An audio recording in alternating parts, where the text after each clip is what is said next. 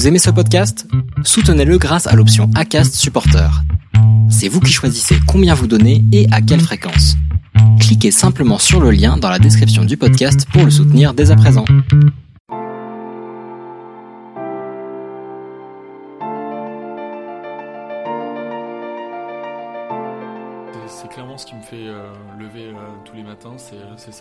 Euh, c'est le fait de savoir que mon action au quotidien va avoir un impact positif sur la planète, sur nos, même si on parle de l'industrie du meuble euh, et on parle pas de voilà, d'autres industries qui polluent euh, tout autant ou parfois plus. On- n'a jamais été aussi créatif euh, que quand on a- on n'avait plus d'argent en fait. C'est le moment où dos au mur, on se met à réfléchir différemment. Et il y a un truc que j'avais envie de faire, c'était de, créer, une aventure avec des gens qui partagent cette, aventure et, qu'on puisse vraiment euh, avoir un impact. C'est-à-dire, pour moi, c'était important de créer, mais c'était surtout important de, que ça change des choses en fait. T'as jamais, euh, on t'a jamais, t'as jamais irrité d'un meuble Ikea. Au pire, tu le revends sur le bon coin. Notre mission, c'est de changer le monde du meuble. En fait, une war room chez nous, c'est on prend un Airbnb pendant une semaine, on s'enferme tous dedans et puis on prend un ou deux sujets et on le tape pendant une semaine, tous ensemble, Tous tous, tous les Oui, pôles, on travaille tous ensemble. Et donc on a tous senti une osmose, une, une- voilà, une vraie, un vrai sentiment d'équipe. Et je pense que ça, vraiment, c'était vraiment le climax pour l'instant du, du bonheur chez l'ILM. En tout cas, c'est pour moi ce qui me rend le plus fier, c'est d'avoir créé ça. Moi, j'ai envie de bosser avec des gens qui partagent mes valeurs, mais surtout avec qui je vais pouvoir me marrer. Quoi. J'ai pas envie de me lever le matin et me dire que je vais bosser avec un con, surtout dans ma boîte. Embarcame immédiat à Genève avec Anthony Garcia. Les passagers à destination du vol New York 711 sont priés de se présenter porte B. Ladies and gentlemen, flight 7112 to New York City, please proceed to the boarding gate B. Je m'appelle Charles Briet. Avec notre podcast Embarquement immédiat, je parcours le monde à la rencontre des passionnés, entrepreneurs, écrivains, artistes ou sportifs qui ont décidé de donner du sens à leur vie. Avec chaque invité, nous évoquons leur parcours, leurs projets actuels et futurs, mais aussi leur processus créatif et leurs aspirations.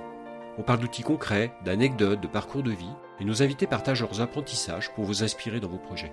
Nos enregistrements se font dans les conditions du direct, le plus souvent au sein même des activités de nos invités, lors de rencontres qui, je l'espère, sont passionnantes. Je tenais à vous remercier, car notre podcast rencontre un vrai succès, et chaque semaine, nos éditeurs sont plus nombreux. Pour continuer à progresser et aller encore plus loin dans nos découvertes à travers le monde, je vais vous embêter deux minutes. Si vous pouvez prendre un peu de votre temps pour mettre 5 étoiles et un commentaire, sur iTunes en particulier, et de partager auprès de votre entourage notre podcast Embarquement immédiat, ce serait super sympa. En tout cas, merci de votre confiance. Cette semaine, nous sommes partis à Genève, au bord du lac Léman, où je retrouve le cofondateur de l'ILM, Anthony Garcia, qui a créé la première marketplace du meuble sur mesure. Nous parcourons avec lui la genèse du projet jusqu'à la première levée de fonds et la mise en place d'un projet éco-responsable de meubles sur mesure. Nous évoquons avec lui le marché du meuble en pleine mutation, la standardisation des intérieurs et la disparition de certaines chaînes d'ameublement face aux géants européens. Vous le verrez, cet épisode est passionnant. Anthony Garcia est une vraie machine d'organisation. On parle de culture d'entreprise, d'alignement des valeurs, de recrutement et de management, sujets qui me sont chers. On va comprendre comment l'ILM digitalise le parcours d'achat du meuble grâce à ses innovations technologiques et au développement de circuits courts auprès d'artisans triés sur le volet, capables de créer des meubles durables et éco-responsables. Alors je vous invite en embarquement immédiat avec Anthony Garcia. On est aujourd'hui à, Genève, dans un espace de, coworking où on, retrouve euh, Anthony Garcia, qui est le, cofondateur de, de euh, la marketplace euh, du meuble sur mesure. Il va nous expliquer euh, quel est son concept et, et que je trouve très innovant et, bien dans l'air du temps. Donc c'est avec une société qui est, qui est installée, euh, qui est pas installée à, à Genève, hein, qui est installée à côté. Il va, il va nous expliquer à Annecy, c'est ça? Oui. Et bah, bonjour, euh, bonjour Anthony. Bonjour Charles. Euh, Est-ce que tu peux, tu peux nous, nous expliquer, nous dire qui tu es et, et ce que tu as fait avant d'être, d'avoir, d'avoir créé l'ILM et, et, puis quel est ton parcours on- Ok, très bien. Alors, je suis un entrepreneur, un jeune entrepreneur. J'ai monté une startup qui s'appelle euh, l'ILM et qui euh, facilite les commandes de meubles sur mesure en direct des ateliers, euh, donc principalement des ateliers français. Aujourd'hui, euh, j'ai un, un background un peu technique, donc j'ai commencé avec des études euh, en, en informatique pour me rendre compte que c'était pas du tout euh, ce qui me plaisait. J'étais pas très bon en, algo par exemple, mais euh, j'adorais la communication. Et donc je me suis petit à petit dirigé vers la, communication et le marketing. Tu as fait quoi comme première étude en, informatique? Donc c'était un BTS en informatique, en développement d'applications. Et t'as pas trouvé ton ton bonheur dans le, dans le développement d'applications T'as pas développé l'application en tout cas J'ai pas mal développé en fait, et euh, c'était très cool d'avoir ces compétences techniques, de mhm. comprendre comment, euh, comment euh, gérer la construction d'un site web, développer des nouvelles fonctionnalités, etc. Donc ça, je l'ai fait, mais c'était pas du tout quelque chose voilà, que je voulais faire au quotidien, ça, ça m'excitait pas vraiment. par contre, tout l'aspect communication digitale, c'était en, voilà, en 2007, on va dire. Où, Quand tu parles communication digitale, t'entends quoi J'entends tout ce qui est euh, mettre en place euh, des campagnes de SEO, de référencement sur, sur des sites, mais aussi de la publicité sur Internet. Mhm. Euh, donc voilà, tout ce qui est écriture même pour un site web. Mhm. Et ensuite toute la partie UX, donc comment créer la meilleure expérience pour un, pour un site. Ok, tu as fait le lien entre la partie tech un peu informatique et la partie... Lors de l'entrée sur le marché du travail, j'avais quand même une, une, compétence technique que je pouvais valoriser. Et donc d'ailleurs, j'ai enfin, commencé en tant que développeur. Euh, j'ai commencé en tant que développeur, ça a duré trois mois et puis en fait je suis très vite parti sur euh, de l'UX et de la gestion de projet. Et donc c'est ça, c'était vraiment mon premier métier. Ensuite, je suis passé en agence. Donc là, tu travaillais dans quelle start-up? C'est une start-up connue ou c'était des petites bah, C'est une start-up euh, à Grenoble qui, a, qui a malheureusement euh, fermé. D'accord. Euh, mais qui, voilà, qui a eu 6-7 années de, de, vie quand même. Voilà, c'est là à peu près la durée de vie d'une start-up avant qu'elle devienne une PME ou qu'elle ou qu'elle ferme. Ou qu'elle ferme, ouais. Bon, certaines ne dépassent pas deux ans. Ouais, c'est vrai, c'est vrai. Il y en a beaucoup même. C'est vrai. Il y en a beaucoup. C'était sur le le CES de Las Vegas où il disait que 70% je crois des, des exposants français de l'année d'avant hein, n'existaient plus. Oui, je crois que ça s'est accéléré quand, quand j'ai commencé, c'était il y a on va dire une dizaine d'années. Je crois que ça s'est accéléré le nombre d'ouvertures et de, fermetures, euh, puis le cycle. Donc après, tu es passé en agence de com, c'est ça? Oui, agence euh, de communication digitale. Donc euh, j'ai eu l'opportunité de travailler pour des, très grands comptes, donc euh, notamment pour l'UEFA. Ok. Ensuite, donc euh, ça t'a amené. T'es resté combien de temps? Cette agence de com Je suis resté euh, trois ans à Bruxelles et ensuite je suis passé à, Genève pendant trois années supplémentaires. Et là, en fait, à Genève, c'est là où j'ai bossé plus sur bah, à la fois du digital, mais à la fois du branding aussi. Mhm. Donc, ce qui est un peu le, le, grand écart inverse, c'est-à-dire que je suis passé du digital au branding. C'était généralement un peu l'inverse que, les, autres pros dans, le domaine de la com pouvaient faire. Bah, je, voilà, je m'éclate, je travaille sur des super gros projets. C'est un moment où en plus on, gagne plutôt bien sa vie à, Genève. Je me retrouve avec euh, le cap de la trentaine où j'ai euh, une perte de sens dans mon mmh. travail. J'ai plus forcément envie de faire ce que je fais et euh, j'avais surtout envie de lancer quelque chose moi-même, donc me lancer dans l'entrepreneuriat. Ça, t'en avais envie depuis longtemps ou c'est venu petit à petit? J'ai toujours baigné dans l'entrepreneuriat. Mes parents avaient commerce. Mon père a, son entreprise dans le bâtiment. Mhm. ça n'a rien à voir avec le digital, mais j'ai toujours baigné dans, ce, entrepreneur, en tout cas, dans cet euh, esprit de, en tout cas, d'entreprendre. Bah, quand j'étais au collège, je vendais les, les CD gravés. voilà, ça c'était une, période qui était aussi assez marrante, mais je, les, je les vendais en quatrième, troisième. pour 15, 20, 50 francs. Donc première expérience de vente et de création de, petits business euh, dans la cour d'école. Quoi. Ouais, c'est ça, au, collège, on va dire. Bon, très bien. Et donc cette idée-là, tu, te posais des questions sur, euh, bah voilà, sur le, sens de ta vie et ce que tu voulais en faire en tout cas. Et, l'entrepreneuriat commençait à te, à te titiller un petit peu. Euh, ouais. J'avais déjà, déjà quelques idées de concepts qui, qui, me trottaient en tête depuis un petit moment. Ça tournait autour du e-commerce. Et puis j'ai eu un, on va dire, un, besoin personnel. Euh, j'étais euh, euh, célibataire, je menais une vie de célibataire avec beaucoup de voyages à l'étranger, donc j'étais souvent, j'étais pas souvent chez moi. Et je me retrouve avec une, une, fille qui débarque à la maison et qui me fait comprendre qu'il faut ranger un petit peu tout le. le célibataire endurci. Voilà, c'est ça. Il fallait, il fallait des meubles en tout cas pour ranger. Et, et là, impossible de trouver un meuble sur mesure avec le style que je voulais, avec les matériaux que je voulais. Donc après deux, trois appartements témoins Ikea. Euh, voilà, on a passé un certain niveau de, de, vie et on, a on, veut du, on veut de la qualité. Et donc, euh, c'est à ce moment-là que j'ai commencé à voir qu'il y avait très peu d'offres sur le marché. Et je suis allé pousser la porte des ateliers pour voir, euh, pour discuter avec eux et pour voir comment eux gèrent la promotion, gèrent le marketing, vendent leurs services concrètement en fait. Et je me suis aperçu qu'il y avait absolument rien qui était fait pour eux, il n'y avait aucune plateforme. Et toutes les plateformes étaient plus liées au, handmade. Donc, euh, On avait des plateformes comme Etsy à l'époque qui, qui étaient déjà bien présentes, ou A Little Market. Mais on n'avait rien vraiment pour, pour les artisans, pour les professionnels. Et donc on a créé la première plateforme pour les artisans dédiée aux meubles sur mesure. Aujourd'hui, qu'est-ce qui existe? Il existe des plateformes qui regroupent un certain nombre d'artisans aujourd'hui, mais c'est plus pratiquement des annuaires monartisan.com ou je sais pas, il y a des choses comme ça, je suppose. Euh, oui, on a aujourd'hui deux, on, on va dire trois euh, catégories de, de, sites. On a les sites qui sont voilà, typologie annuaire, on a les sites qui sont très liés au devis, donc c'est du 1, 2, 3 devis, travaux.com. Et là, on est vraiment sur le second œuvre et ça touche aussi euh, la partie agencement, aménagement, ameublement. Et nous, en fait, la différence, c'est que on, il y a une autre, type de, une autre typologie de plateforme, c'est les e-commerce. Donc euh, je vends des produits d'artisans, je les vends pour eux. Nous, ce qui le, concept qui, a mûri, en fait, c'est on, va chercher euh, la demande côté euh, client, on leur propose un configurateur pour bien capter la demande, on fait un cahier des charges et ensuite on envoie le cahier des charges à l'artisan. Donc l'artisan, il n'a plus qu'à estimer et ensuite produire s'il y a un achat. Oui, on est en quelle année quand on a créé l'IM donc j'ai cofondé l'ILM en 2017, 2017 avec mon associé euh, Michael Gros. Donc là, ça fait deux ans On est à trois ans, ouais. Trois ans. Donc tu as démarré sur, sur cette idée-là de départ, en tout cas, de te dire, il n'y a pas d'artisan, il a pas de, de, marketplace en fait hein, qui, qui regroupe tous les artisans qu'est-ce qu'on peut vous proposer sur, sur du mobilier? Tu étais déjà sur du mobilier en bois, tu étais déjà sur des choses comme ça? Tu étais sur du sur-mesure déjà ou te dire on va peut-être faire un site internet d'abord euh? C'est exactement ça. On a même commencé euh, plus large, c'est-à-dire qu'on avait des accessoires, on avait même du bijou en fait d'artisans. Donc on avait des créatrices de bijoux. Euh, et en fait on s'est dit on va lancer un site avec du meuble sur mesure, du bijou sur mesure et on va voir des accessoires, de la maroquinerie. Toujours avec des artisans français, toujours avec un positionnement haut de gamme. Et on va voir ce qui prend ce qui prend le plus. Et au bout de six mois, on a coupé euh, le bijou et on s'est recentré très fort sur le meuble sur mesure quand euh, on a eu euh, une première commande qui est venue de, New York avec une marque de cosmétiques qui se lançait en France, en tout cas qui faisait son lancement européen en France, chez Colette à Paris. Et donc, ils cherchaient voilà, pour donc 15 jours un meuble très spécifique, déjà designé. Ils n'avaient pas trouvé, donc ils sont venus vers nous. Et donc, c'est là, c'est là en fait qu'on a, on a compris que le B2B était un axe assez fort.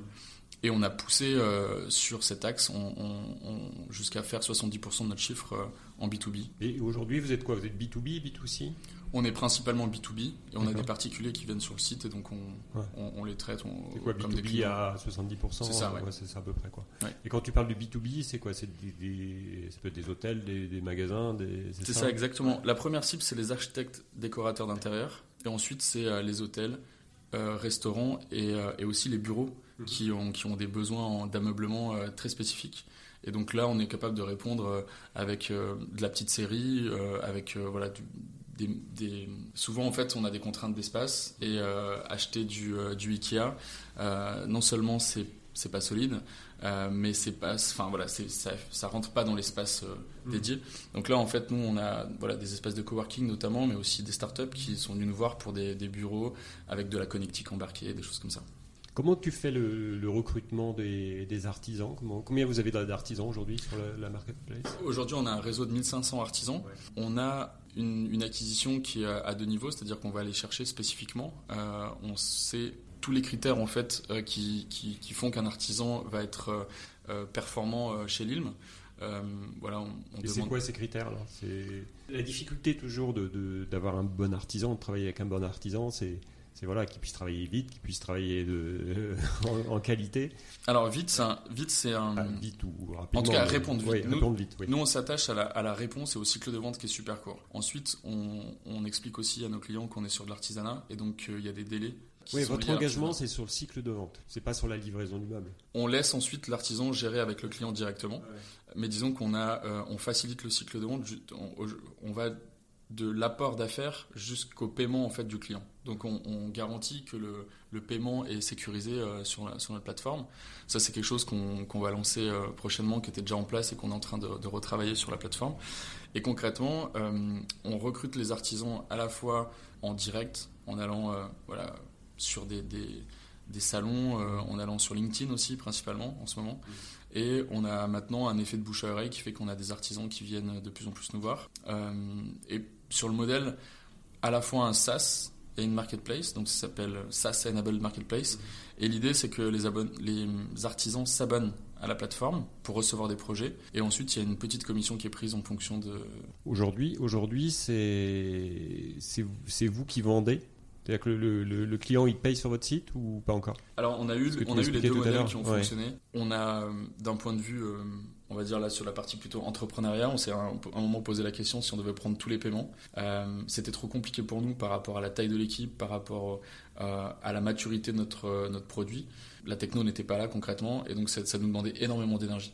Donc, pendant un moment, on l'a fait. Aujourd'hui, on laisse les artisans prendre le paiement en direct. Et, dans quelques semaines, on va lancer le, le, paiement avec tout un tas de fonctionnalités qui n'existent pas aujourd'hui sur le marché pour les artisans, c'est-à-dire prendre le premier raconte directement.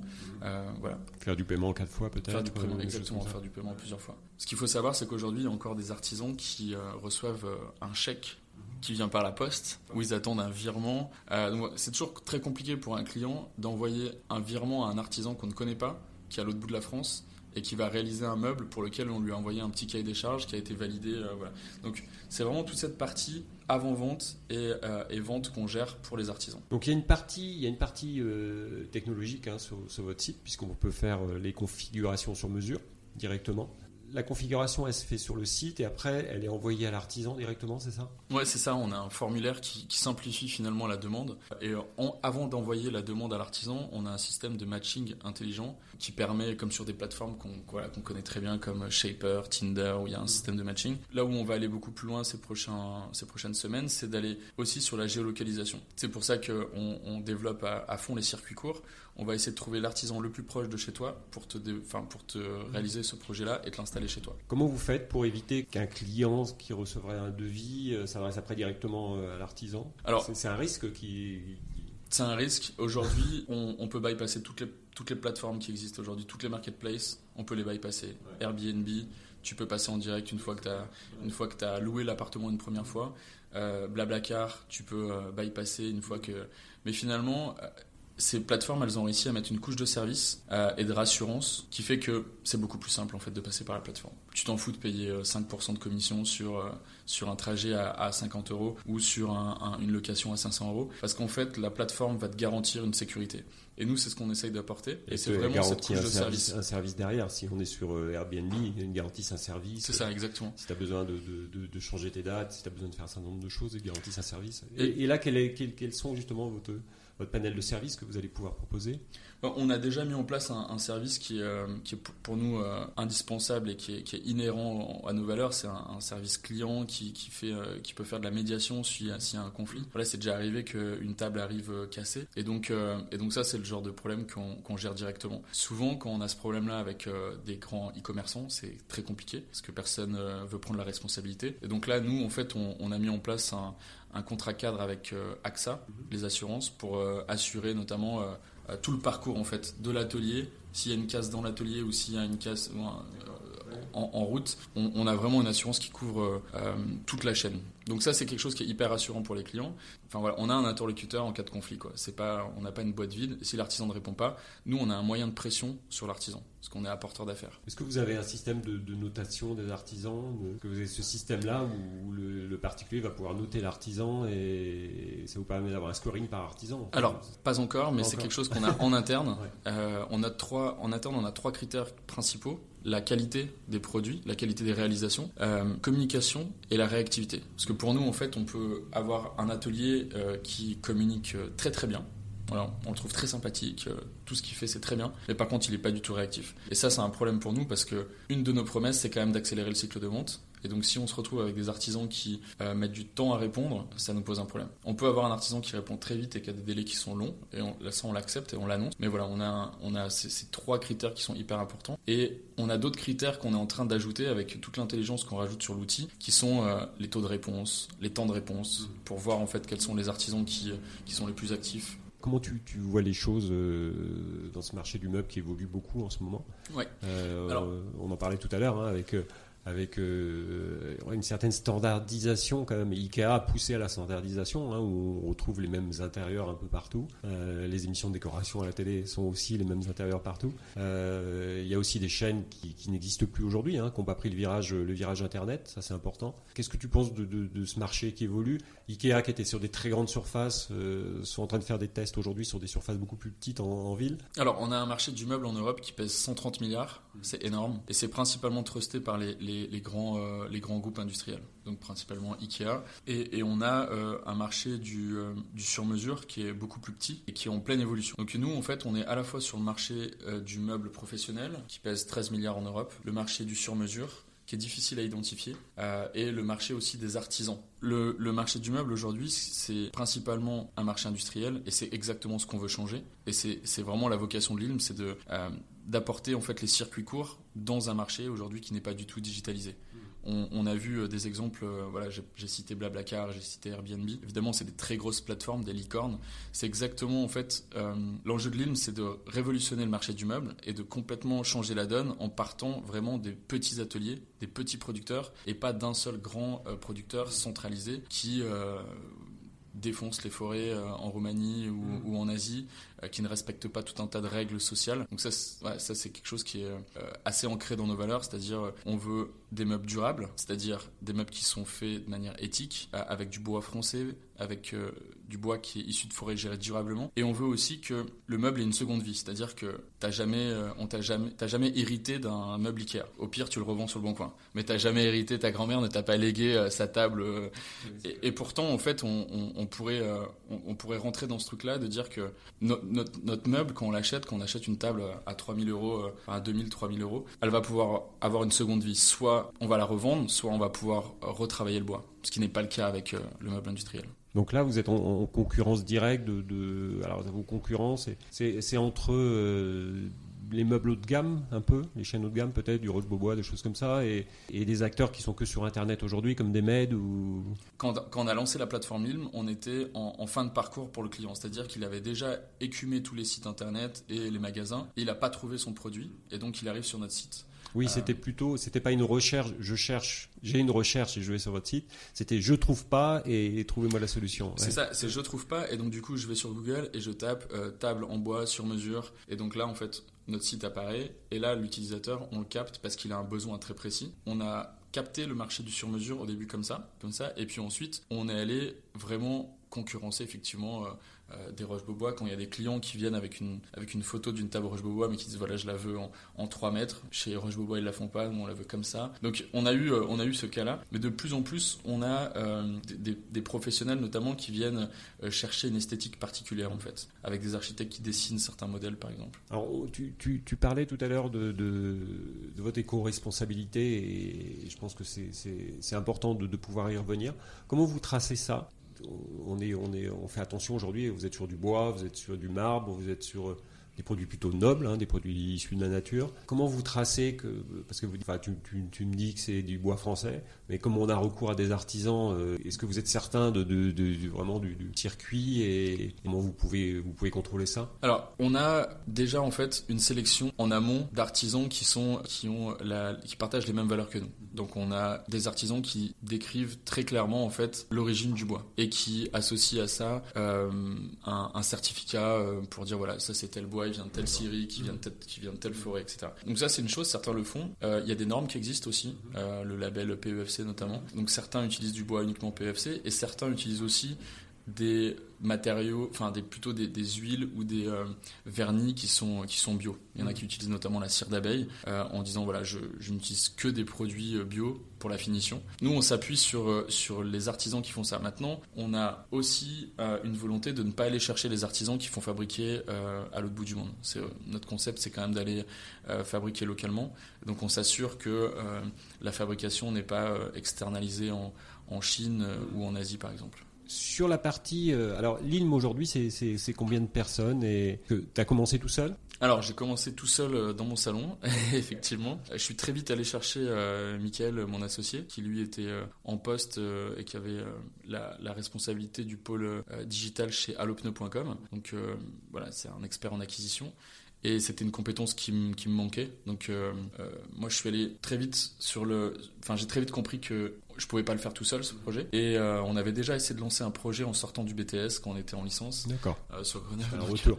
donc euh, c'était euh, c'était la seule personne que qui, qui, me- qui m'a- enfin, en- fait c'est la seule personne à qui j'ai envoyé le business plan et il m'a dit oui j'ai eu de la chance je l'ai invité à Annecy passer une semaine donc il est venu en famille et on s'est tous les deux très vite mis d'accord sur certains grands principes que ce soit le la charge de travail la sortie si par exemple on devait faire une exit et qu'on devait euh, voilà qu'est-ce qu'on comment on voulait gérer ça Donc, quand, tu dis le- ces grands principes, donc la charge de travail, c'est quoi par exemple 100%. C'est de dire qu'on peut pas, on peut pas être sur un projet comme ça à 80% ou on peut pas être à mi-temps. C'est soit on est 100%, soit on est, soit on n'est pas dans le projet. Donc ça c'était c'était une condition et ça on était clair là-dessus, on était tout à fait d'accord euh, l'un comme l'autre. Après, les- la partie exit, bon, ça, ça me paraît normal et de se dire, voilà, on, on se marie aujourd'hui, mais si on divorce demain, il faut mieux tout prévoir. C'est ça. Ouais. On a fait euh, très vite un pacte d'actionnaires, notamment parce qu'on voilà, on avait vu euh, pas mal de startups péricliter à cause de problèmes de fondateurs. Et donc, on a pris tous les problèmes classiques des fondateurs et on les a tous tapés pendant une semaine en voyant voilà, ce qu'on voulait faire. Et puis, on a aussi commencé à bosser ensemble, c'est-à-dire qu'on a mis en place une campagne pour les artisans. Euh, voilà, on a scrappé une base, on a euh, 1000 emails et puis on a, on a vu comment ça réagissait. On a eu un très très bon score pour cette campagne et des très bons retours qui, nous, qui ont facilité. Là, vous n'aviez pas encore l'outil, vous n'avez pas On avait encore rien. Ouais. C'est l'idée, quoi. C'était en C'est cours, une étude de marché. On avait l'outil qui était en cours de développement, mais on n'avait rien qui était sorti. Ouais. On était dans le recrutement des ateliers avec un PDF. Et à ce moment-là, en fait, comme mon associé, euh, comme arrive, on commence avec euh, ben, des, des stagiaires qui viennent nous aider. Et puis, euh, et puis ensuite, il y a eu euh, la phase d'accélération avec euh, la levée de fonds.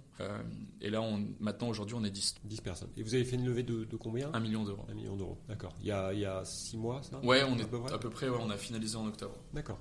De cette levée de fonds, euh, qui a été assez longue, je crois. La levée de fonds, elle a été. euh, on est, on est, on va dire, dans la fourchette haute des moyennes, euh, enfin de la moyenne d'une start-up euh, pour lever, c'est-à-dire qu'il faut entre, euh, pour la première, entre 9 et 12 mois. On était donc sur les 12 mois. Euh, c'est une épreuve à laquelle on n'est pas prêt. Et même si on veut se préparer, on n'est pas prêt. C'est un peu comme avoir un enfant.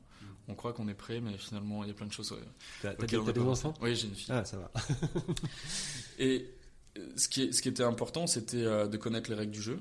Au fur et à mesure, on les découvre finalement. Et nous, on a voulu aussi euh, sortir du bassin annécien et aller euh, se confronter à des, investisseurs qui étaient sur Paris, Luxembourg, Bruxelles, euh, justement pour pas rester euh, cloîtré dans un univers qui est, pas encore très développé sur Annecy. On a un cadre de vie qui est magnifique, élu meilleure ville où, il fait bon vivre en France, mais par contre, l'écosystème digital est assez pauvre. Donc, on a voulu très vite sortir de, de là pour aller chercher des investisseurs qui étaient, qui pouvaient nous amener à la seconde étape. D'accord. Donc vous êtes allé, euh, vous êtes rapproché de Station F, c'est ça? Alors on a, on a notamment suite, si On a notamment été à Station F pour un, un- un gros événement qui nous a permis de rencontrer les 10 plus gros VC de la place, ce qui était une expérience très intéressante.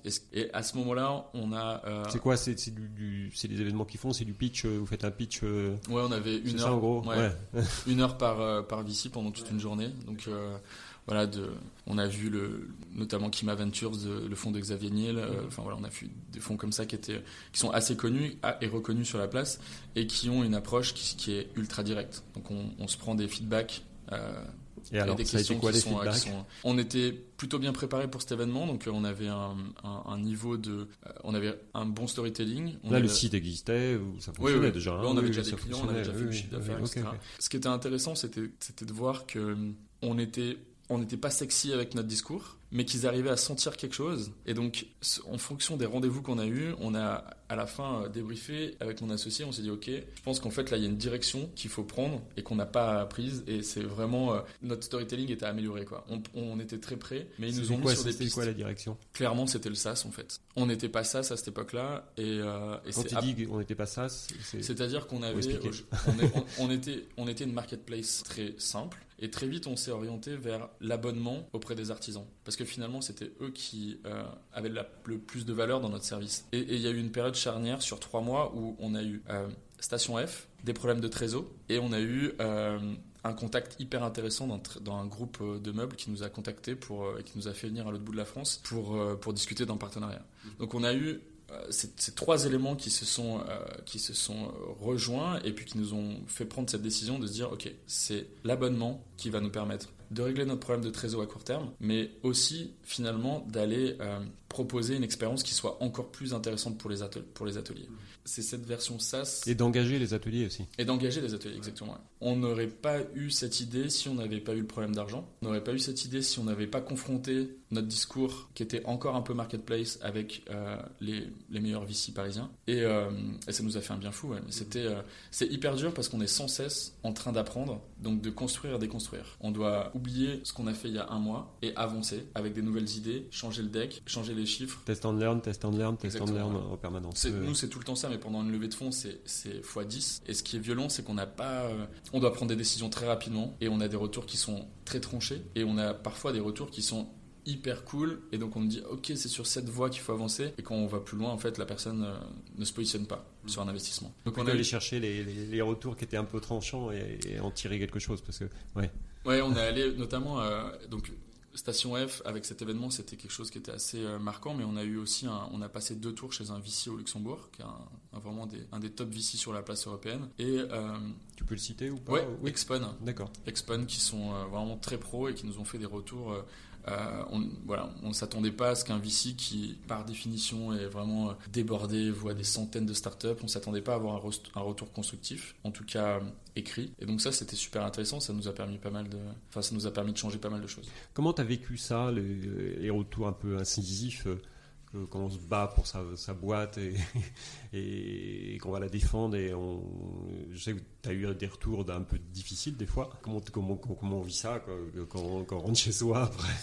Moi j'ai fait de la boxe. Oui. Euh, et quand on fait de la boxe, on doit savoir prendre des coups et on doit savoir les éviter pour les redonner. Et il y a un peu ce jeu-là en fait. De, voilà, on va, on va on monte, on monte dans le ring, il y a un sparring partner qui est là. Euh, il n'est pas là juste pour prendre des coups, c'est, il, va, il va rendre.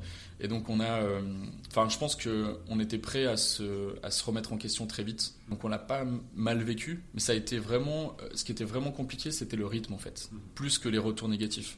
Mais c'était le rythme de, euh, voilà, de multiplier les rendez-vous, prendre des, se prendre des portes, rectifier le tir. Été quoi les, les, les, premières, les premiers retours qu'on vous a fait? Le marché est trop petit, vous êtes trop jeune, enfin votre techno est pas assez mûr. Euh, donc on a eu des retours comme ça. Évidemment, euh, on était prêt à. Bon, ça, ça fait se poser des, les bonnes questions. Ça, ouais, c'est ça. Ouais. ouais. C'est ça. C'est pour ça qu'on a d'ailleurs euh, changé notre façon d'adresser le marché. Et certains retours ont été, c'était des retours négatifs, mais qui étaient très gratuits. C'est-à-dire qu'on sentait que la personne en face n'avait pas forcément bien préparé aussi. Et donc euh, il y a des investisseurs qui sont, voilà, plutôt du type business angel. Je parle pas des VC, mais on a des business angels qui sont, qui sont parfois câblés sur certains domaines et qui investissent que dans ces domaines-là. Et donc, quand on va les voir et qu'on n'est pas vraiment, euh, voilà, ils n'ont pas l'habitude d'investir dans une marketplace, du coup, ils n'ont pas les réflexes en fait pour détecter ce qui fonctionne et ce qui fonctionne pas. Et on a du mal à les exciter réellement euh, sur euh, sur notre business. Donc, euh, la chance qu'on avait, c'est qu'on on, on, rentrait vraiment dans la catégorie coup de cœur pour certains investisseurs parce que euh, on était un projet qui qui était sur un, un marché pas du tout trusté par d'autres startups.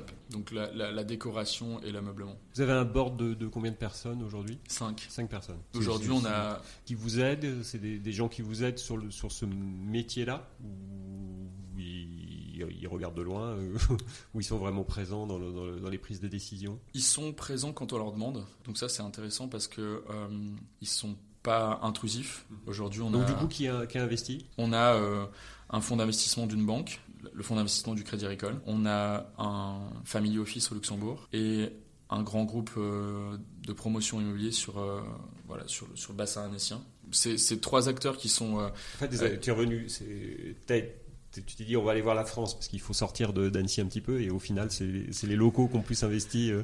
Bah, disons qu'on a euh, aussi, on est aussi allé chercher à Bruxelles des investisseurs privés. Donc euh, là, là, je t'ai parlé des trois gros investisseurs, mais on a aussi un investisseur privé qui est à Bruxelles. On allait plutôt chercher des compétences. On allait chercher une compétence plutôt CFO qu'on n'avait pas. On est allé chercher la le business, l'apport business avec le grand groupe de promotion euh, qui, qui, a des programmes en fait de luxe en station et qui ont, qui ont des besoins d'agencement euh, constants. Et on est allé chercher chez le Family Office un, la techno.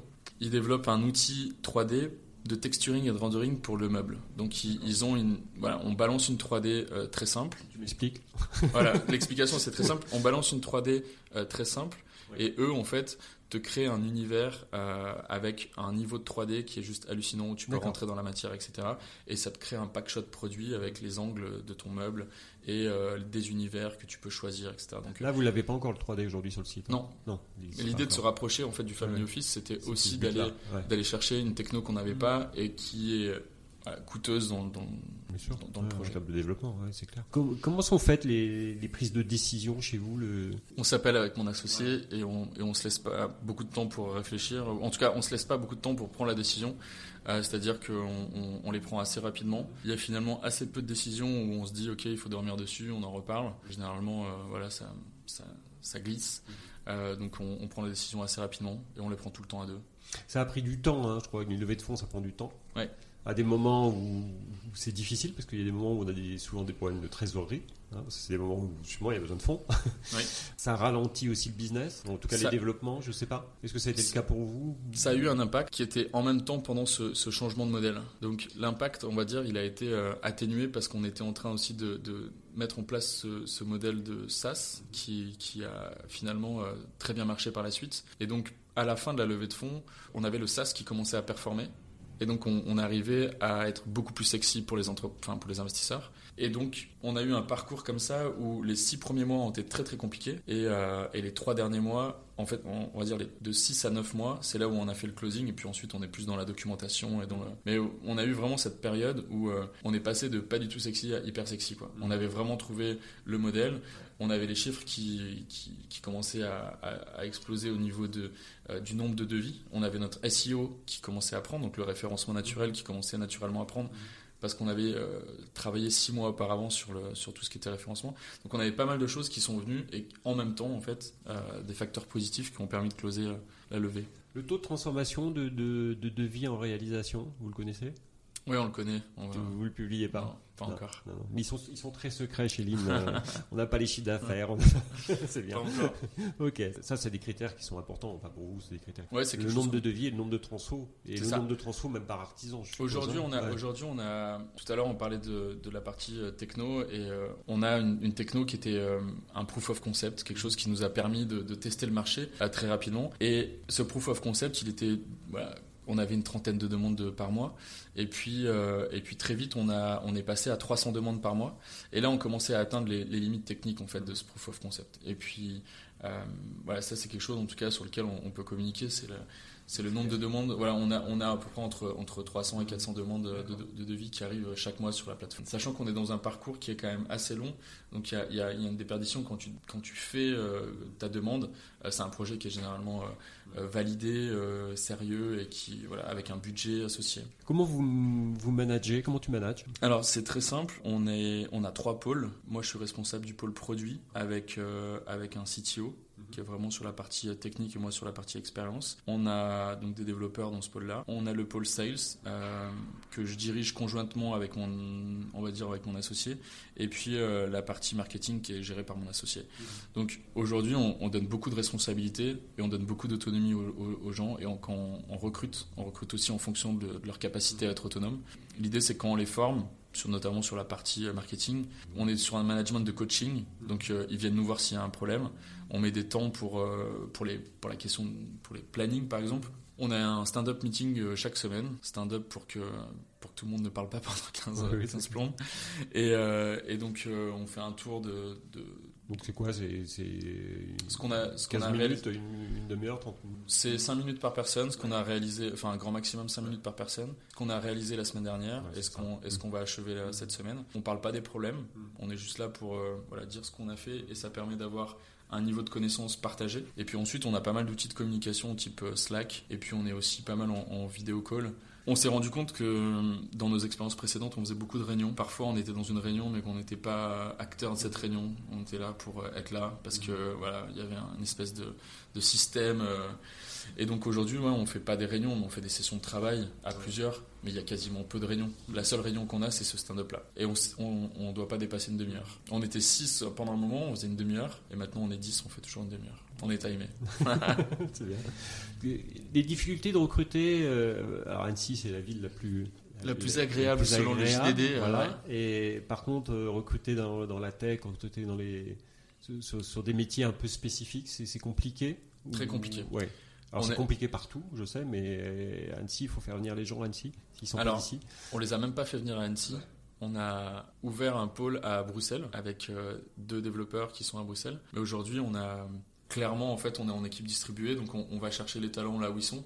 Et on a un pôle à. Qu'est-ce que tu appelles une équipe distribuée? C'est-à-dire qu'on a, on a trois petits bureaux Bruxelles, euh, Annecy, qui est le, le siège, et Aix-en-Provence avec mon associé. Et en fonction des compétences dont vous avez besoin ou que vous trouvez, ils vont être attachés à tel ou tel bureau, c'est ça? C'est ça. Aujourd'hui, on fonctionne plutôt en termes de compétences. Maintenant, euh, voilà, on, a un besoin qui est très spécifique. Si on a besoin d'un sales, il n'y a pas forcément besoin géographiquement de se trouver un endroit précis. Euh, on a essayé avec une personne de bosser sur Paris. Ça n'avait rien donné finalement parce qu'elle était euh, souvent chez elle, parce que tu es, souvent au téléphone, sur Internet, etc. Pour recruter les techs, ce qui était compliqué, c'était d'arriver à trouver la bonne compétence avec la personne qui veut complètement euh, changer d'univers, parce qu'on se retrouvait finalement avec beaucoup de personnes qui n'avaient pas travaillé en start-up. Et la start-up, c'est le risque le plus élevé, c'est on repart de zéro, il n'y a pas beaucoup de process, il y, y a plein de choses à mettre en place. Donc il fallait trouver la personne qui avait envie de, repartir un petit peu de, zéro et de tout recréer, et qui, avait, euh, et qui partageait nos valeurs. Et c'est d'ailleurs comme ça qu'on a recruté euh, les techs, c'est-à-dire que voilà, ils partagent les valeurs que l'île porte. Notre mission, c'est de changer le monde du meuble. Pour ça, on va passer par les circuits courts. On revient à des choses qui sont, euh, même si on utilise de la techno, on favorise les circuits courts, donc c'est-à-dire acheter euh, un, produit local à un acteur local. L'idée, c'est d'avoir euh, évidemment des produits qui respectent l'écologie, avec, comme je le disais tout à l'heure, des produits qui viennent de le bois qui vient de forêts gérées durablement. Il y a 11 milliards d'euros de bois issus de déforestation. Donc on, a, euh, on sait par exemple qu'aujourd'hui un meuble Ikea contient ou peut contenir du bois issu de, euh, de forêts préservées en Roumanie. Il y a notamment eu euh, des enquêtes là-dessus. Et nous en fait ce qu'on veut c'est que euh, le, le meuble fasse le minimum de kilomètres possible. Donc on va géolocaliser nos artisans. Et, et- et ça, en fait, il y a un niveau aussi sociétal qui est fort, c'est-à-dire qu'on revient à l'artisanat. On a des talents dans nos régions. Donc c'est pour paraphraser une marque. Et donc nos valeurs, c'est vraiment d'avoir un, un meuble durable qui puisse être euh, Transgénérationnel. c'est ça, qui puisse, être, qui ouais, puisse ouais. être soit transmis, soit, soit revendu, mais qui puisse avoir une seconde vie. Donc on croit vraiment à- au fait que on- les valeurs qu'on porte, c'est aussi euh, la confiance et la transparence. C'est hyper important pour nous dans le cadre de travail. Euh, on a finalement très peu de choses qui sont, qui sont cachées. On veut éviter au maximum les non-dits, les choses comme ça. On, a une- on, on- on- on met vraiment un point d'orgue sur la circulation de l'information. Pour nous, c'est hyper important. Donc ça passe par la transparence, ça passe par la confiance.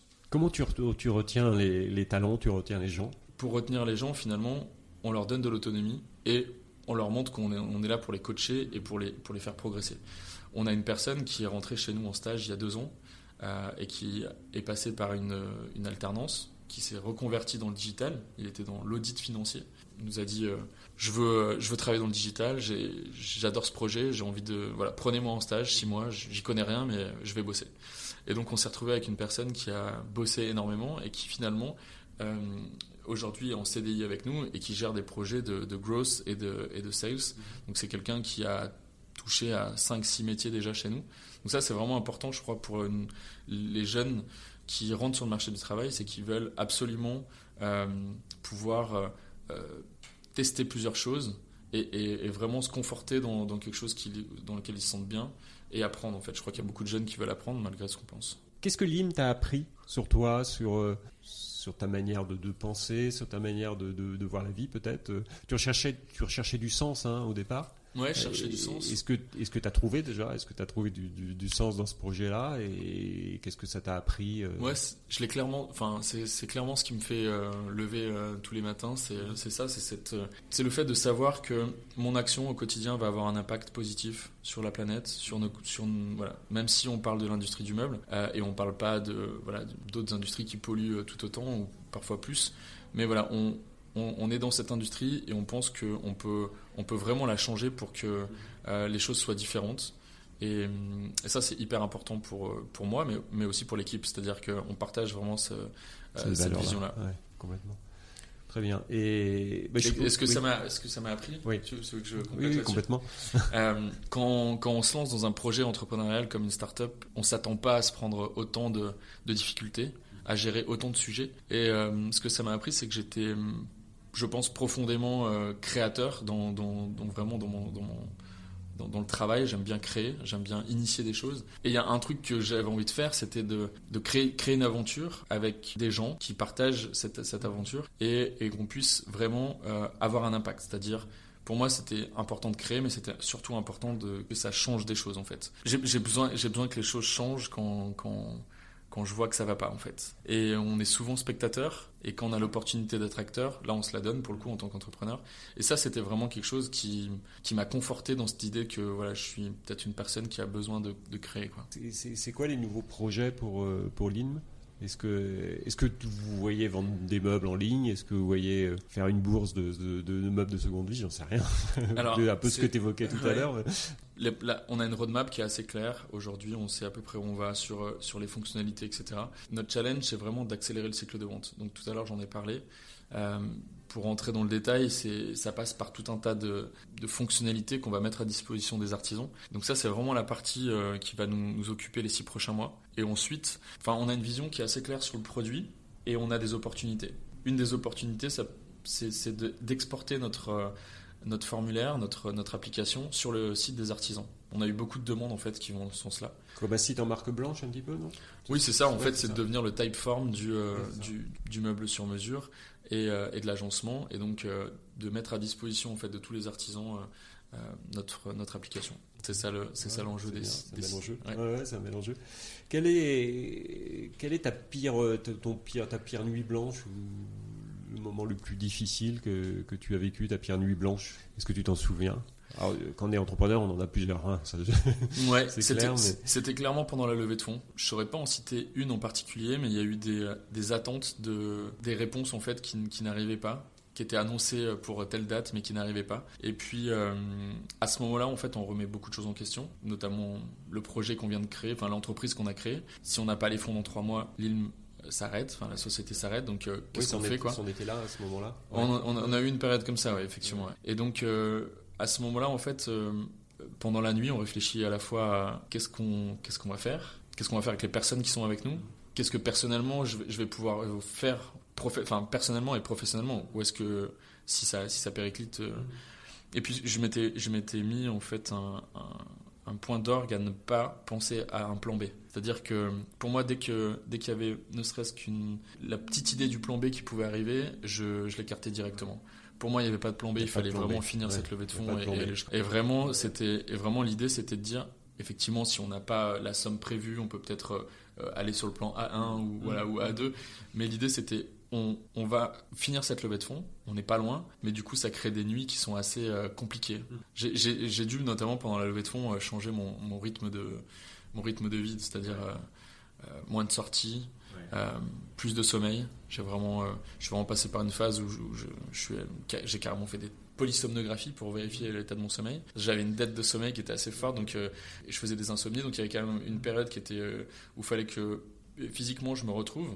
Et puis c'est passé par un- une organisation, c'est passé par un changement d'alimentation. etc. toujours aujourd'hui? Alors oui, que j'ai toujours aujourd'hui, mais c'est vraiment une quête en fait. Je, je cherche à améliorer ça constamment. Je suis pas très bon pour ça à la base, et euh, j'avais besoin en fait d'aller. C'est quoi ton organisation de, de ta journée type euh, Si tu as une journée type ou une semaine type, hein, parce qu'on n'a pas des journées type forcément, mais Ouais, Euh, j'ai, j'ai un, je me laisse un temps entre 8 et 9 pour lire, euh, pour faire de, pour faire de la veille, pour faire de, de réponses d'email. Donc, euh, mais principalement, je fais de la veille. Ensuite, bah voilà, j'ai ma journée qui commence au bureau et euh, elle est beaucoup plus organisée qu'avant. J'essaye de mettre euh, les rendez-vous euh, le matin et les entretiens en fin de journée, voilà, pour me laisser vraiment des plages de travail. Et puis, euh, généralement vers 10h jusqu'à minuit, je, je reprends, j'ai on va dire une heure et demie, deux heures de, de, soit de veille, soit de pour finaliser des sujets qui sont un peu plus euh, stratégiques, on va dire, où j'ai besoin vraiment de me concentrer. où je fais des journées 8h, minuit. Alors non, je fais des pauses entre temps Ah. quand même. Je- je- non, non, je fais des pauses entre temps. Non, mais j'a- j'adore sortir avec mes potes, j'adore euh, regarder des séries, des films. Je suis, voilà, je, je regarde beaucoup de films. Et euh, non, j'ai besoin, de- besoin de ça aussi. Non, non, je- clairement. Tu, tu, tu me disais aussi, alors c'est- des périodes quand, quand, quand on a des problèmes de trésorerie comme ça, ça, ça, ça entraîne à la frugalité et, et moi j'aime bien ça. Euh, Voilà, c'est toujours le, le risque aussi d'élever de fonds où, on peut perdre cette, cette frugalité ou en tout cas cette créativité. Hein, on dit la frugalité c'est la mère de la créativité et, euh, c'est intéressant justement de, pouvoir garder ça. je crois que vous avez gardé ça dans vos prises de décision et dans, dans- tes réflexions. Et quand on veut dépenser, quand, on veut dépenser quelque chose, on fait attention. On n'a jamais été aussi créatif euh, que quand on a- on n'avait plus d'argent en fait. C'est le moment où, dos au mur, on se met à réfléchir différemment. Et c'est ça qui est hyper impactant euh, dans, le process de levée de fonds, en tout cas dans, l'aventure entrepreneuriale, sans parler de levée de fonds. On peut être dans une difficulté financière, dans une PME ou dans un, grand groupe, mais à ce moment-là, on prend des décisions qui sont, euh, qui sont radicales. Et nous, ce qui nous a manqué, c'est cette radicalité en fait. On était toujours dans l'entre-deux, on était toujours à prendre une décision qui euh, n'était jamais dans une direction claire en fait. Et, et on allait chercher. et puis, et puis bah, quand on a touché, enfin, on était devenu radin forcément parce qu'on devait faire attention à- au moindre euro qui, euh, qui, qui était là sur le sur le compte. Et ça, c'est quelque chose qu'on a gardé effectivement, ouais. Un petit côté, on dans garde le côté un peu radin. euh, C'est ça. Dans, le côté positif, hein, je parle, mais On, on l'a clairement euh, affiché, par exemple, à notre banquière qui était très contente en lui disant, bah voilà, enfin, on est évidemment notre banquière était ravie, mais on a gardé aussi ça dans notre culture. Ça fait aussi partie de notre culture, c'est dire, on a, on est passé par une phase qui a été assez marquante financièrement et qui aujourd'hui, voilà, c'est pas, c'est pas parce qu'on a levé des fonds euh, que c'est la fête et qu'on va faire des dépenses inutiles. Euh, chaque dépense est euh, maîtrisée et on, on- notamment pour les grandes dépenses, c'est, des choses qu'on, décide à deux avec mon associé. Euh, ça permet de voilà de pas prendre des décisions hâtives ou, ou, ou- ou sans réflexion quoi. Tes plus grands bonheurs. Alors, on parlait tout à l'heure de ta, pierre blanche, mais j'aime bien aussi aller chercher le, moment où on va sonner la cloche dans l'entreprise. Ça a été quoi Alors, ça a été euh, l'accord de levée de fonds, mais je pense qu'il n'y a pas eu que ça quand même. Je pense qu'il y a- des moments importants dans une, traversée d'entreprise. Ouais, je crois qu'on a eu un, financement euh, avec euh, le réseau Initiative, qui est un peu comme le réseau Entreprendre en, France et qui finance des projets dans, entrepreneuriaux. Et puis on avait ça avec, qui était couplé à un prêt bancaire. Et en fait, quand on a eu la réponse euh, d'Initiative, on était passé devant un jury. Et je crois que ça, ça a été le, un des, un, une des plus, un des moments où on était vraiment le plus, euh, voilà, on, a fêté ça vraiment quoi. Euh, malheureusement, on n'a pas vraiment fêté la levée de fonds avec mon associé, avec l'équipe. Mais le deux, enfin, et vraiment le dernier moment de bonheur qui me reste, c'est pas c'est pas forcément un instant, mais c'est la dernière euh, war room qu'on a qu'on a. En fait, une war room chez nous, c'est on prend un Airbnb pendant une semaine, on s'enferme tous dedans et puis on prend un ou deux sujets et on le tape pendant une semaine, tous ensemble, Tous. tous, tous les pôles, on travaille tous ensemble. Étant donné qu'on est en Ça, on vous est- le faites une fois dans l'année? On le fait une fois dans l'année et puis maintenant on va le faire euh, deux fois par an. Et c'est justement le moment de bonheur dont je vais te parler. C'est pour ça qu'on va le faire deux fois par an. C'est que il y a eu une étincelle qui s'est passée pendant cette war room. On avait loué une maison qui était assez folle parce que c'était une tuilière donc euh, où ils fabriquaient des, des briques, Donc, une architecture impressionnante, euh, unique, avec en plein milieu d'un grand champ. Donc on avait euh, des baies vitrées qui nous permettaient de voir voilà à l'extérieur. c'était hyper lumineux. Et on était en hiver avec cette cheminée et on, était, on bossait avec la cheminée. Puis il y avait plus de bois, donc il y avait quelqu'un qui allait chercher du bois. Il y, avait, quelque chose à préparer à manger, l'apéro. Il y avait quelqu'un qui se levait pour aller préparer. Et donc on, a vécu presque comme une famille pendant une semaine. Et le dernier soir, euh, il y a quelque chose qui s'est passé. Il y a un jeu que j'aime bien faire avec l'équipe, c'est euh, euh, de poser une question et chacun répond sur un post-it. Et puis ensuite on fait le tour de table et, euh, et, on, et on voit les réponses, euh, on discute, on échange. Alors, qu'est-ce qui s'est passé Et ben en fait, ce qui s'est passé, c'est euh, c'est que c'est qu'on avait tous ressenti cette- ce petit truc qui s'était passé, cette, cette osmose pendant cette semaine. On était tous hyper en phase, on était tous hyper motivés par la même chose. C'était vraiment, de, quand je parlais tout à l'heure de cette mission de changer l'industrie du meuble, on était tous animés par ça, avec chacun nos compétences, euh, chacun no- notre niveau d'expérience qui était différent. Et on, a, on avait des personnes qui étaient là depuis 2-3 ans, d'autres depuis 2-3 mois, et d'autres depuis 2 jours. Et donc on a tous senti une osmose, une, voilà, vraie, un vrai sentiment d'équipe. Et je pense que ça, c'était vraiment le climax pour l'instant du, bonheur chez Lilm. En tout cas, c'est, pour moi ce qui me rend le plus fier, c'est d'avoir créé ça. Et on, était tous acteurs de, cette, de cette osmose. Mais voilà, on, en tant que, en tant que CEO, on est le chef d'orchestre. En tout cas, c'est comme ça que je vois mon rôle. Et euh, j'étais assez fier, enfin, j'étais très fier de ça. C'est des choses qu'on arrive à faire avec une équipe de 10 personnes, 12 personnes. Demain, je pense que vous, vous allez continuer à grossir. À 20, je te le souhaite, hein. Merci. À 25, souvent, ça change. Ça commence à changer 25, et puis 50 et 100. Comment tu vas garder ça? Est-ce que vous avez réfléchi à ça? Et comment tu peux, tu peux garder cette, Alors, question cet qui- alignement en fait hein? Ouais. C'est- une question que je, me, que, que je me suis posée, mais, mais, euh, mais la première réponse qui m'est venue, c'était de me dire que c'était pas grave si on retrouvait pas cette même étincelle. Tu vois, ça, c'est l'étincelle du début, et c'est l'étincelle que tu auras peut-être plus quand t'es quand t'es 50 ou, ou même 25, comme tu dis. Et c'est pas grave, il y en aura une autre, elle aura une autre forme. Donc, je, suis pas attaché à, ça. Mais en tout cas, ce que je me dis, c'est que la culture d'entreprise, les valeurs qu'on porte, c'est vraiment le socle. La culture aujourd'hui chez nous, c'est euh, encore une fois beaucoup d'autonomie, de l'entraide. S'il y a quelqu'un qui, n'y arrive pas, il doit demander, il, doit avoir une réponse. Parfois, les gens n'aiment pas être dérangés quand ils sont dans des tâches. Donc nous, ce qu'on dit, c'est que s'il y a un développeur qui a, qui a, besoin d'aide, en fait, je pense que c'est normal qu'il aille demander de l'aide. Si l'autre ne veut pas répondre, bah, voilà, il prend le temps de répondre après.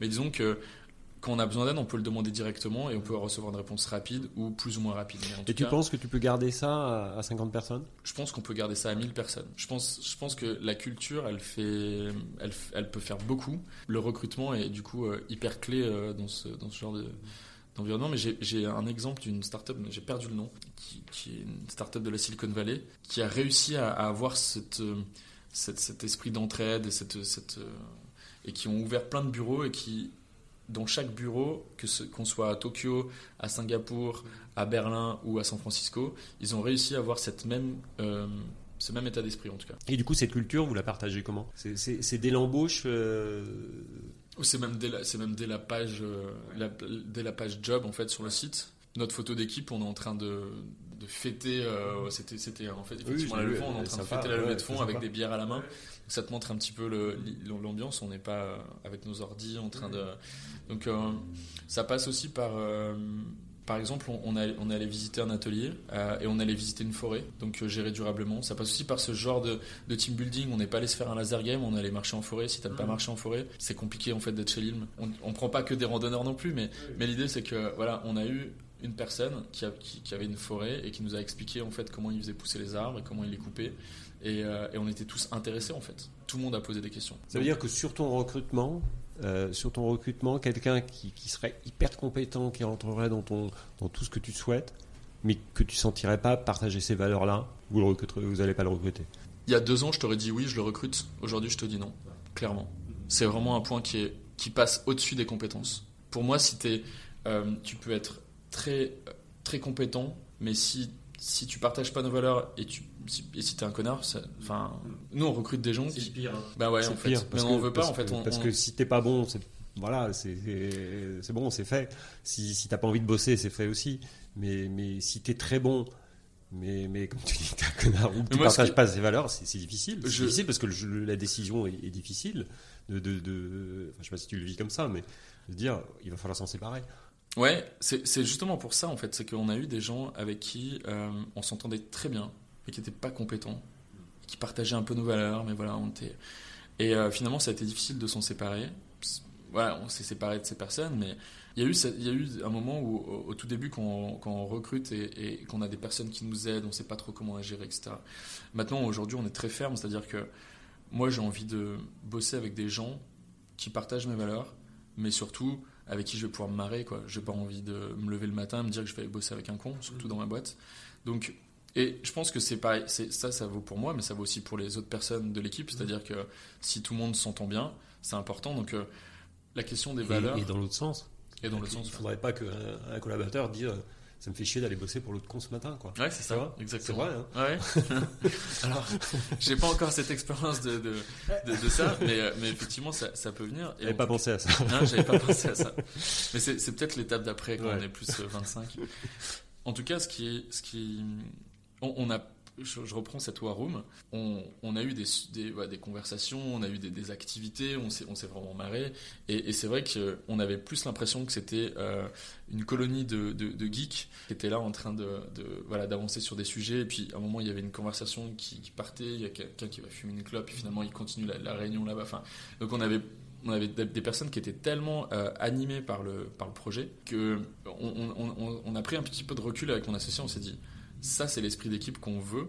Et en fait, même si on avait voulu le créer comme ça, on n'aurait pas su quelle était la recette. Là, il y a un truc qui est en train de se passer. Et je reviens là-dessus parce que c'est super important. Nous, en recrutement, on, veut des gens avec qui on a envie de bosser et des gens qui sont motivés, qui partagent nos valeurs. On recrute beaucoup de jeunes, donc c'est vrai que euh, quand ils arrivent avec, euh, avec euh, derrière eux six mois de stage ou ils sont très juniors, on a besoin, besoin qu'ils qu'ils soient ultra motivés et qui partagent nos valeurs parce qu'ils n'ont pas de compétences. Et on a eu l'expérience de gens très compétents qui finalement n'ont pas performé quoi parce qu'ils avaient du mal à s'intégrer. Il y a un livrable de cette semaine-là? C'est deux trois objectifs, deux trois projets euh, à mettre en place et, pratiquement le, plan d'action de l'année. Ou... Sur, sur cette War Room, ce qui était important, c'est que tout le monde ait la même vision du produit. Et donc on a intégré les sales et on a intégré euh, la partie marketing sur, sur la notion de produit. Et donc on a, on a tous donné notre vision du produit et on a, à la fin de la semaine on est arrivé sur une vision commune. Et ça c'était super important et euh, en fait ce qui est ressorti c'est que l'application qu'on avait créée ne, faisait pas ressortir assez nos, valeurs par exemple. Et donc la prochaine app qui est en train de sortir va avoir cette notion de valeur. Et ça c'est clairement un des euh, bénéfices de la War. Pour terminer, tes outils, tes petits outils tech, tes applis au quotidien, euh, tu t'entoures de quoi? Alors tu en avoir plein, on en a tous plein sur son téléphone, mais en gros sur les 2-3 que tu utilises ou les 3-4 que tu utilises, alors tu me parlais de, Slack tout à l'heure. Ouais, Slack c'est vraiment l'utilisation euh, quotidienne euh, pour échanger. On est en équipe distribuée, donc on, est, on utilise aussi pas mal Meet.google. L'interface pour être en réunion à plusieurs, partage d'écran, etc. Ça, ça va très bien. On utilise aussi Trello pour la gestion de tâches. donc ça, c'est intéressant parce que à la fois le marketing et puis à la fois le, euh, la partie euh, contenu. Donc on a vraiment un planning éditorial qui est géré sur Trello, etc. Donc euh, et puis après, sur la partie sales, on utilise HubSpot CRM, qui est un outil gratuit que je recommande à toutes les personnes qui ont envie de, euh, se lancer sur la partie CRM sans trop de compétences. C'est un des leaders du marché. Et euh, contrairement à Salesforce, c'est gratuit. C'est-à-dire qu'ensuite, ils font, payer la partie marketing automation, mais la partie CRM, c'est vraiment gratuit. L'autre outil que j'utilise au, quotidien, c'est GitLab, mais ça, c'est vraiment pour la partie tech. Donc, on, voilà, c'est plutôt une gestion de ticketing. Qui t'inspire Qui t'a inspiré au quotidien? Est-ce qu'il y a des gens qui t'ont inspiré ou est-ce que tu as des euh, très bonne question. Il y, a, il y, a, deux, trois personnalités moi, qui m'inspirent, mais c'est pas forcément des. Euh, j'aime beaucoup le, cinéma et j'ai un, il y a un, un réalisateur qui, que j'adore, euh, Xavier Dolan, qui est canadien. Et voilà, lui c'est vraiment un, personnage que je trouve incroyable. Il a sorti des films d'une maturité vraiment déconcertante pour son âge. Et j'ai adoré tous ces films. Qu'est-ce que tu en tires pour, euh, en, philosophie de vie ou pour toi ou... c'est, Pour moi, je le mets dans la catégorie des, vraiment des génies. C'est vraiment une personne qui a, un, qui, a qui a un génie, on ne peut pas lui enlever. Mais au-delà de ça, c'est un, un bosseur. Et, il se remet en question en fait. Il, a une créativité débordante, mais il a, il a une, vision et une approche complètement euh, décalée des autres réalisateurs. C'est ça que j'adore en fait. Les personnes inspirantes, c'est pas forcément pour moi euh, Steve Jobs et, euh, et Bill Gates, même si. mais, mais voilà, après, il y a, quand on voit ce qui se passe dans l'univers de la tech, quand il y, a des gens j'ai vu le reportage sur Netflix avec Bill Gates, qui est vraiment l'apologie de, de, Bill Gates dans tous les sens. Je trouve ça intéressant, mais c'est pas pour moi inspirant. Quoi. C'est pas, enfin voilà, c'est intéressant. J'aime bien savoir euh, ce qui se passe autour de la tech avec les projets sur le côté. Euh, mais voilà, pour moi, les, personnes qui m'inspirent, c'est plus des, créatifs, des artistes, euh, que forcément les, Bill Gates ou les, Xavier Niel. C'est pour ça que tu es sur un projet créatif et tu travailles avec des artistes aussi, des artisans. ce que j'aime bien chez les artistes, c'est qu'ils vraiment ils repoussent, ils, repoussent les limites qu'on n'oserait pas. Euh, repoussez-nous, qu'on n'oserait pas. Voilà. Bah, ils, vont, ils repoussent les barrières mentales qu'on peut, peut se fixer pour, euh, pour, déconstruire un peu les, les modèles qu'on s'est fait. Quoi. Et, j'aime bien quand il y a aussi une pointe de provoque. Euh, j'aime bien, bien les artistes comme ça. Et voilà, si je devais en citer, si je devais citer qu'une seule personne, c'est dans, la, dans l'univers voilà, du cinéma, c'est c'est Xavier Dolan. Et puis, évidemment, il y a une personne qui est hyper inspirante dans l'univers de la tech, c'est, euh, Elon Musk. C'est un personnage qui est, qui est juste euh, incroyable. Quand on commence à avoir l'idée d'envoyer des, des, gens sur Mars, et quand on le fait, et quand on commence à le faire. Oui, oui c'est ça. Voilà, c'est, c'est juste hallucinant. Ce mec a, voilà, on a eu la sortie des, il y a eu la sortie des nouveaux chiffres de, de Tesla. Euh, qui montrent en fait la, la, progression incroyable du cours de l'action et puis on voit que la valorisation dépasse tout ce que les toutes les prévisions toutes les prévisions et, et en fait, euh, à chaque fois, la réponse qu'on a sur ce gars, c'est il avait raison, quoi. Il l'a fait. Et il a poussé, euh, pour le coup, là, les limites de l'entrepreneuriat jusqu'à. oui, parce que quand il a lancé euh, sa première marque de voiture, on s'est dit Bon, dans une marque de voiture, ça marchera jamais, quoi. Il commence par lancer un roadster en Californie qui, prend auprès d'une certaine cible et puis, et puis ensuite c'est un visionnaire sur la partie euh, voiture électrique, c'est lui, qui a, c'est lui qui a lancé le marché en fait. Et, et quand un homme euh, seul arrive à faire bouger une industrie, bah, pour moi c'est ce qu'il y a de plus inspirant quoi. Des, des livres qui, et des références de livres. Alors, j'aime bien poser toujours cette question Ouais. à la fin. euh, Si tu en as une Alors- ou deux qui peuvent, qui peuvent inspirer, et puis on mettra les, les, les références, hein, de toute façon, sur, le- sur, le- sur les notes de l'épisode. Mes deux dernières lectures, c'est Who, un livre euh, sur le recrutement. Excellent. Il commence par te dire que ça Qui va est de changer. qui tu tu Alors, c'est deux On consultants. sinon, mais- ouais, oui, oui. c'est- deux consultants américains qui ont euh, développé un framework et qui euh, te disent que le recrutement c'est un process et que en fait si tu suis ce process comme une recette, ça va fonctionner. Donc ils, ils expliquent en introduction que ce livre va changer ta vie. Et généralement quand on me dit ça, je, la première réaction c'est je, prends le, je ferme le livre.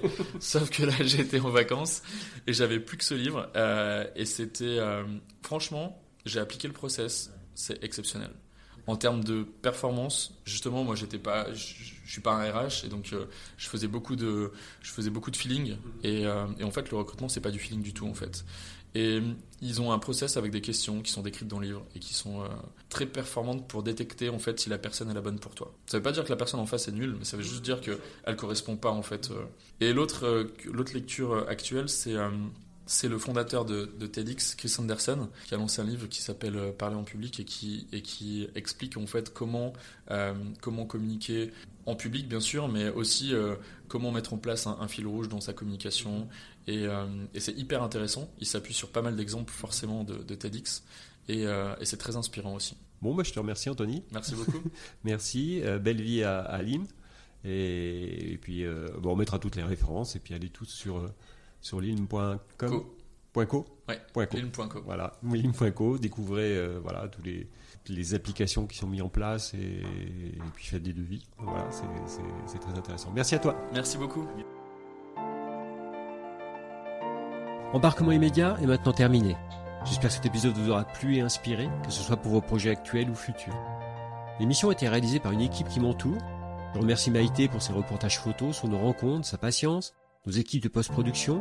Merci à Daniel Murgui-Thomas et la boîte à images pour ses précieux conseils. Abonnez-vous et retrouvez toutes les notes de l'épisode, les références de l'invité sur le site embarquement immédiat, tout attaché, du 6, podcast.com. Vous pouvez me joindre sur les réseaux sociaux, je réponds à tous. Maintenant, si vous aimez notre podcast, la meilleure façon de nous soutenir est de mettre 5 étoiles et un commentaire sur Apple Podcasts, iTunes et les autres plateformes d'écoute. C'est très important pour nous. À très bientôt pour un nouvel épisode. Et n'oubliez pas, l'impossible n'existe que parce que nous n'essayons pas de le rendre possible. Mike Horn.